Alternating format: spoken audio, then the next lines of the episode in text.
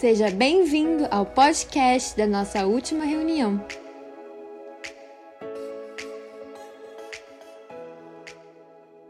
Mas hoje eu fiz uma outra história. Não vou fazer pegadinha dessa história. É só para compreender melhor o que é liturgia e ritual. Amém? Amém. Vamos lá. Eu usei dois nomes muito populares, João e Maria. O título dessa história é O amor a natureza humana. João era um jovem que tinha acabado de se ingressar em uma faculdade. João era um cara que gostava muito de tecnologia, muito de computador e vivia muito preso nessa bolha. A rotina de João era mais ou menos essa. Ele acordava às sete da manhã, todo morto, arrastado, escovava os dentes, catava a primeira roupa que achava no guarda-roupa, uma rodada mesmo, tênis tudo sujo, fedido um pouco, porque não passava perfume, não se importava muito de passar perfume. Né? E ia para a faculdade. Quando ele chegou na faculdade, ele viu que tinha matérias que não encantava ele. 80% do curso que ele se ingressou era chato e entediante para ele. Porque tinha romance, tinha teatro, tinha assuntos sociais, ele só queria uma tecnologia no computador. E por muito tempo João praticava as mesmas coisas diariamente. Acordava às sete da manhã, escovava os dentes, pegava a primeira roupa e arrastava para a faculdade. Sempre atrasado, João, estava sempre atrasado, João. Cadê o João? Está sempre atrasado, João. E nunca chegava a tempo da faculdade, mas sempre, sempre, sempre desanimado, queria ter que ouvir o professor falar de romance, ia precisar ouvir falar de teatro, aquelas matérias que estavam inseridas naquela faculdade que ele estava fazendo. Meses acordando atrasado, João acorda muito atrasado. Ele acorda muito atrasado. Ele sai correndo para ir para a faculdade. Ele entra no portão da faculdade, correndo no corredor, louco, correndo, porque está atrasado, e mais, indo uma aula chata. Era a aula de romance naquele dia. Ele começa a correr, vira à esquerda no primeiro corredor, e no segundo corredor se depara com uma pessoa que também estava atrasada. Vocês já podem imaginar o que tem acontecido? Sim. O quê? Apaixonada. Seu quê? Apaixonada. Se apaixonaram, não, eles se chocaram, deram de cabeça um pro outro. Você adiantou a minha história. Estavam os dois atrasados, correndo que nem um doido. E é- esse alguém que estava atrasado era a Maria. Olha que interessante. E aqueles filmes, sabe, que você vê eles chocando e os livros, uau, aconteceu a mesma coisa. Na hora que Jonathan começa a recolher o Jonathan. Na hora que João começa a recolher os livros, aquilo tudo que ele pegava na mão só tinha romance teatro. E pela primeira vez ele não sentiu tédio em olhar para esses nomes, romance teatro. E ele pega os livros entrega na mão de Maria com muita ternura entre ambos. E então eles Se apaixonar. Agora sim. Eles se apaixonaram, foram para a aula e eles não conseguiam se concentrar, só pensavam naquilo. Eles só pensavam no encontro, na colisão que eles tiveram, aquele Big Bang de amor. Uau! Eles só pensavam em se encontrar novamente, um numa sala, outro em outra, eles esperavam esse dia. E eles foram embora. Adivinha o que aconteceu no outro dia? João acordou mais cedo, escovou os dentes, passou a roupa, vestiu três vezes roupas diferentes para ver qual ficava melhor para ele. Aí ele voltou, escovou os dentes de novo, com medo de estar com bafo. Passou perfume, que aquele negócio, a casa ficou empesteada. E ele foi mais cedo para a faculdade. E por mais que seja engraçado essa história cômica, Maria também saiu mais cedo dessa arte. Olha que interessante. Os dois de se encontrarem, escovando os dentes, penteando o cabelo, se vestindo três vezes para ver qual era a roupa, passando a roupa, milagre de João. Passou a roupa, passou o perfume, e isso se repetiu por meses, chegando mais cedo para que eles tivessem tempo de qualidade. Termina a história dizendo que eles se casaram e foram muito felizes. Mas eu quero dizer um dos elementos muito peculiares dessa história. Quem conseguiu enxergar na rotina dos dois os rituais? Escovar os dentes, acordar de manhã, passar as roupas, certo? Quem conseguiu enxergar uma mudança drástica nos rituais liturgicos de João para no final da história? Quem conseguiu enxergar essa diferença? Foi grande, né? Sabe por quê? Porque ele desejou aquela mulher. Ele desejou aquela mulher. Quando nós falamos desejo, nós estamos falando de algo basicamente assim. Pense comigo. Existe um ratinho montado em um elefante. O ratinho é o intelecto, o racional. O elefante é a emoção. No momento que João passou a desejar aquela moça, o elefante ficou desgovernado, o ratinho não pôde mais controlar. E ele simplesmente começou a praticar coisas rituais diferentes para agradar a pessoa que ele desejava. E eu volto na mensagem anterior dizendo que o desejo ele molda toda a nossa vida, porque nós vamos fazer de tudo para alcançá-lo. E olha que engraçado como a gente traz, quando a gente traz isso para Jesus. Se Cristo não é o desejo, então os meus rituais e a minha liturgia é para alcançá-lo. E quando eu falo para alcançar Jesus, não estou dizendo de práticas, que é algo que vai te levar à sua salvação. Eu estou dizendo de práticas que vai te levar para o Salvador. Amém. Vocês conseguem compreender a diferença? A salvação é dada pela fé que provém de Deus e não de nós. A salvação é dada por uma obra que começou em Jesus e terminará em Jesus. Nós não temos nada a oferecer diante disso para conquistar a salvação. Nós não conquistamos ela. Foi nos dado de graça. De graça. Mas caminhar em direção ao nosso Salvador, aí nós podemos. Mas quando a gente fala de caminhar para o nosso Salvador, nós precisamos ter humildade para falar disso. E é sobre esse sentimento que antecede a prática que eu preciso falar com vocês.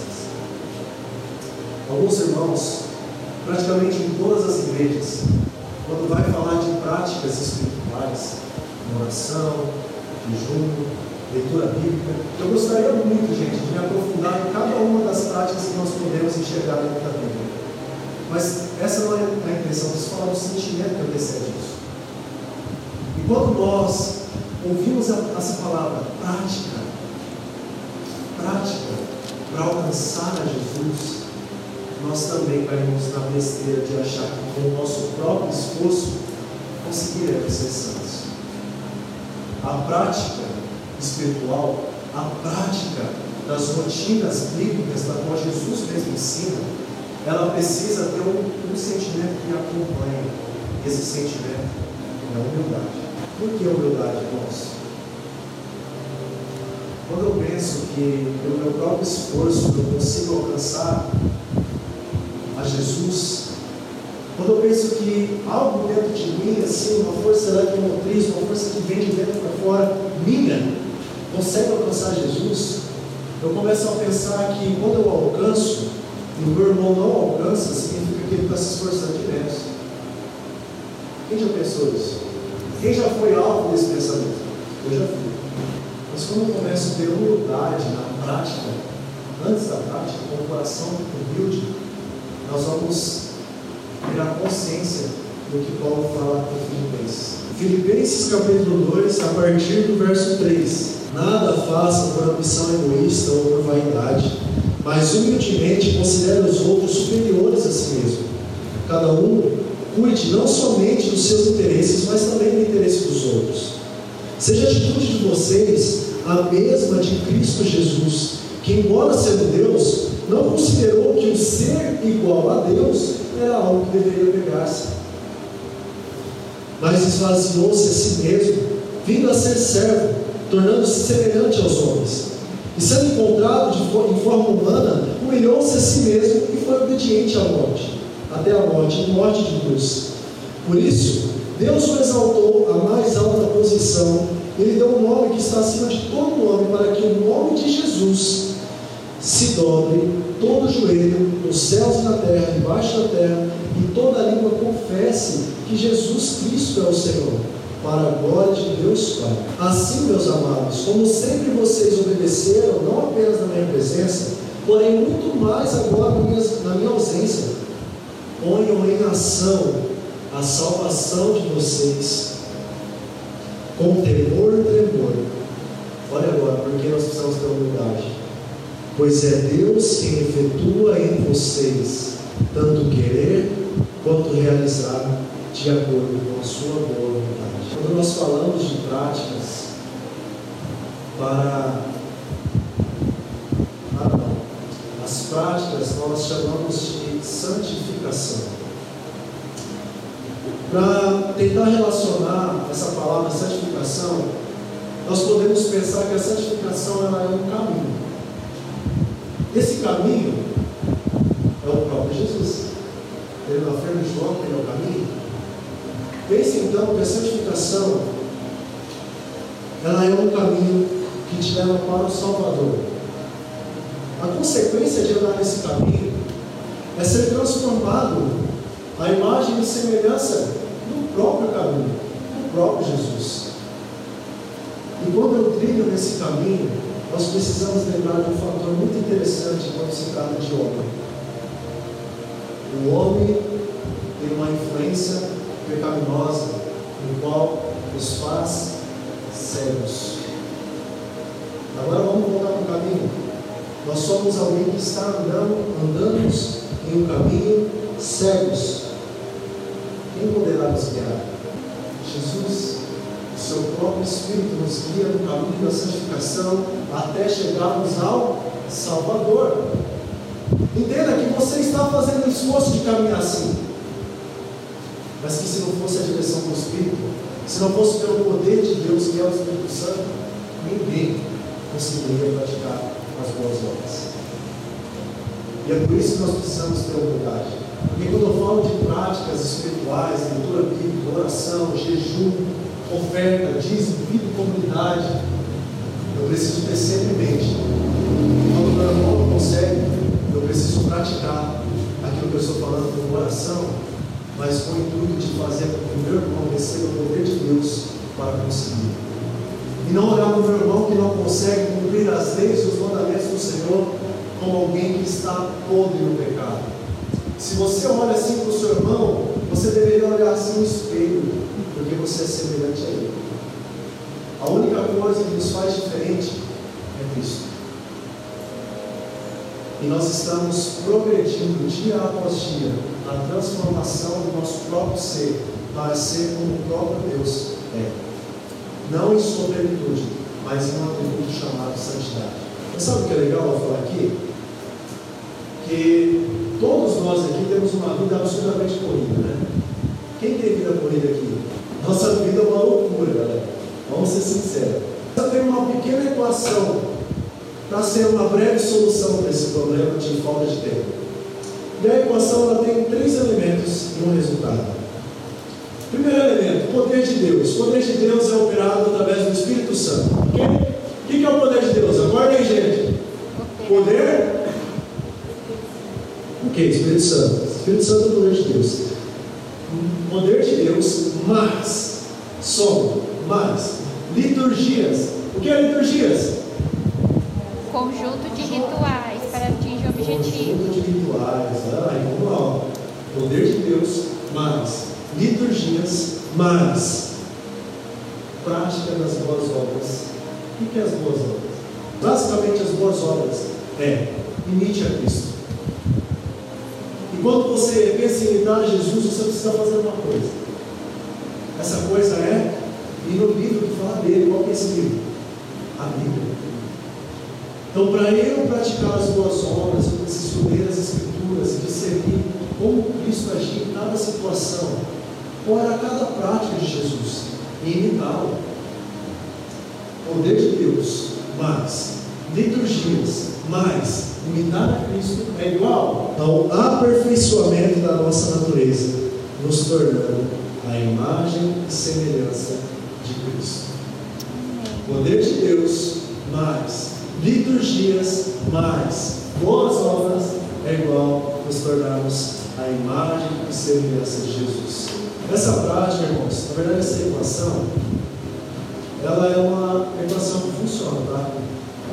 Eu digo porque essa equação, na verdade, ela é bíblica. E você pode ver muitas vezes Paulo dizendo para nós acrescentarmos virtudes.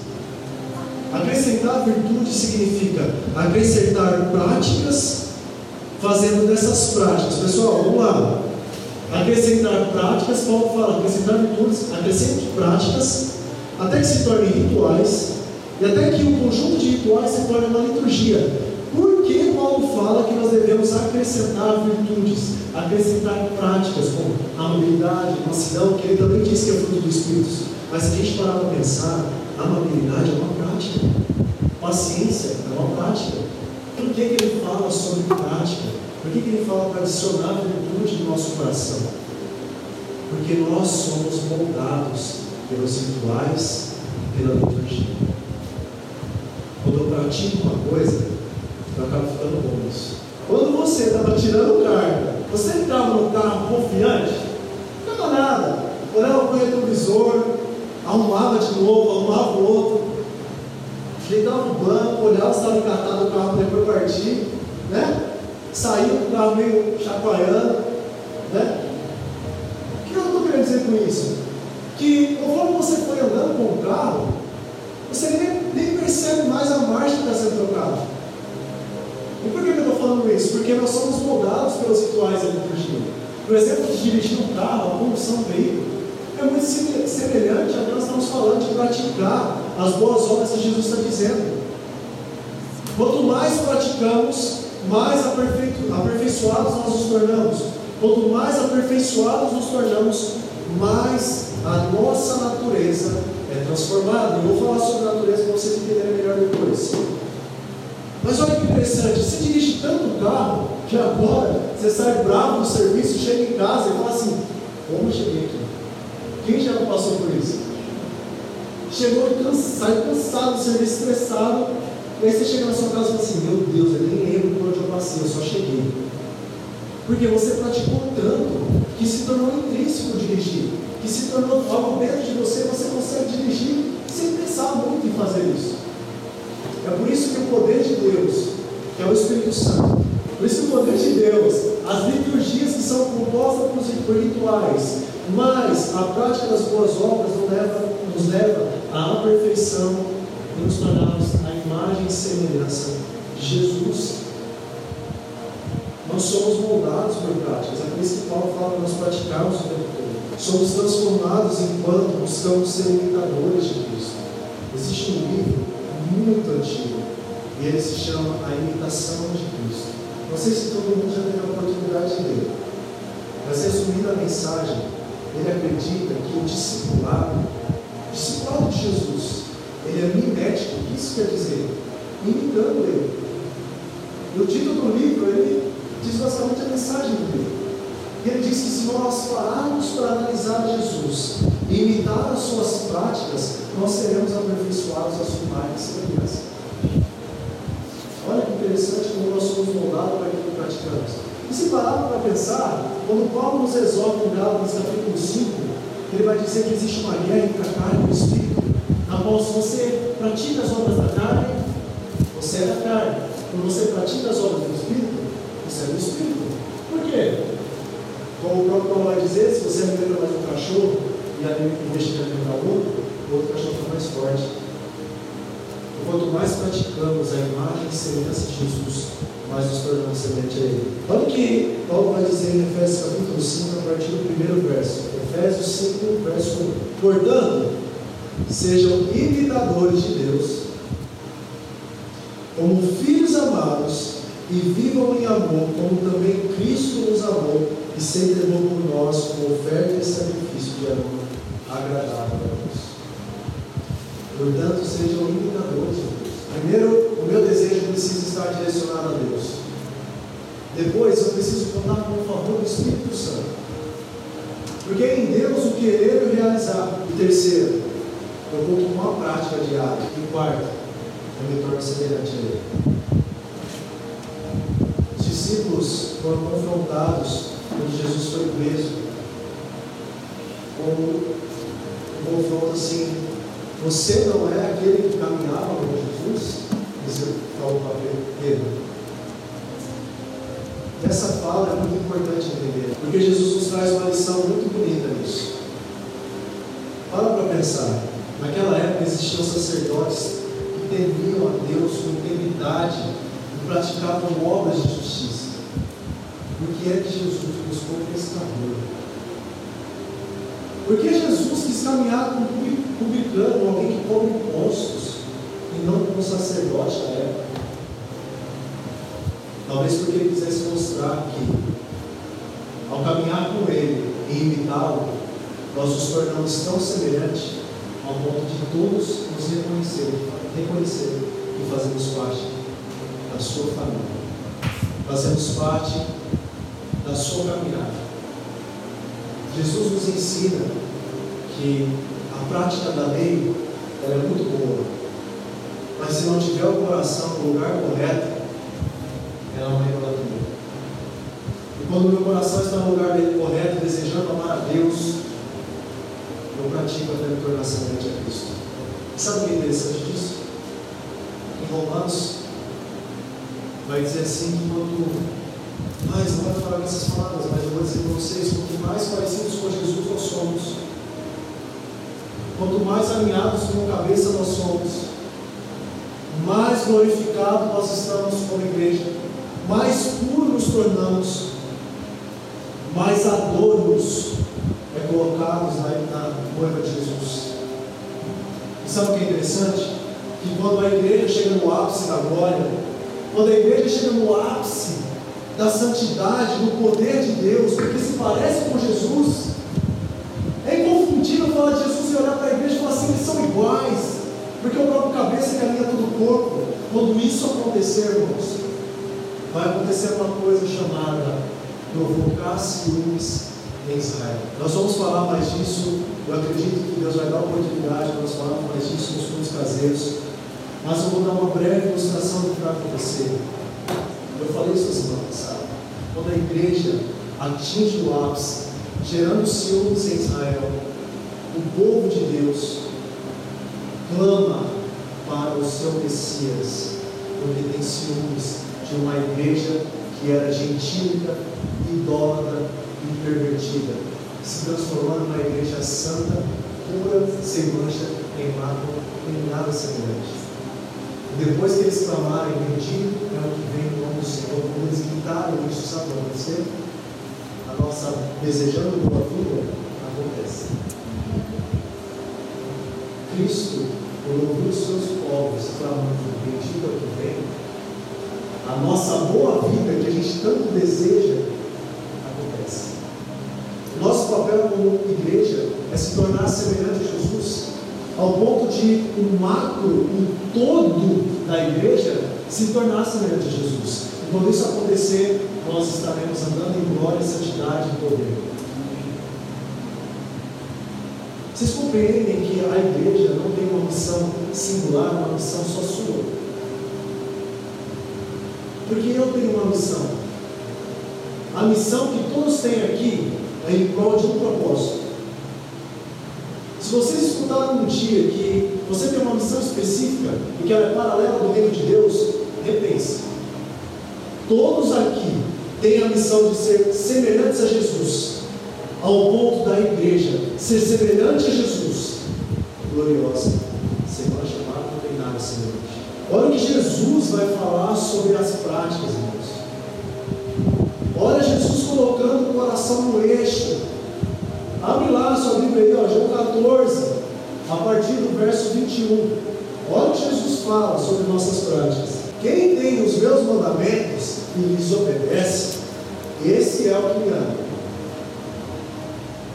Ai, gente, quem tem os meus mandamentos e me obedece, esse é aquele que me ama. Faz um invertido. O que me ama é aquele que me obedece. Ok? Invertido. Mas como eu passo a amar alguém que eu não amo? Vamos lembrar da equação? Poder de Deus. Liturgias. E Boas boas práticas. incrível, irmãos, como Deus iniciou a obra no coração de cada um e Ele vai cumprir. Sabe por quê? Porque vocês nunca pensaram em amar a Deus. Quem colocou o desejo no coração de vocês foi o próprio Jesus quando ele se revelou. E sabe por que ele colocou? Porque quando ele revela ao homem, é impossível o homem não desejá-lo. Não existe algo maior ou mais precioso do que o próprio Cristo. É por isso que quando nós pensamos em viver uma vida afastada de Jesus, nós não conseguimos há algo dentro de nós, o desejo, o anseio pela eternidade. Só Ele é eterno. Vamos continuar aqui. Aquele que me ama será amado por meu Pai, e eu também o amarei e me revelarei a Ele. Pausa.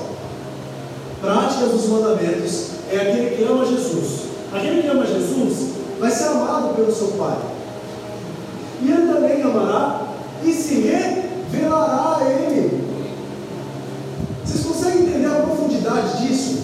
A prática faz com que Jesus tenha o discernimento que vocês amam a Ele. Ele sabe, Ele sabe que vocês amam. E Ele se revelará. E a cada vez que Ele se revela, nós vamos entender parte do seu propósito e parte maior do nosso coração será cativada cada vez mais, até que Ele tenha tudo dentro de nós. A prática leva ao amor que leva à revelação de Jesus a nós. Entender a profundidade das práticas espirituais não é só pelo fato de querer mostrar que você é bom, não. É desejar tanto Jesus que eu quero obedecê-lo, porque eu sei que obedecendo ele, ele vai se revelar a mim. Ainda que a boa vida não aconteça.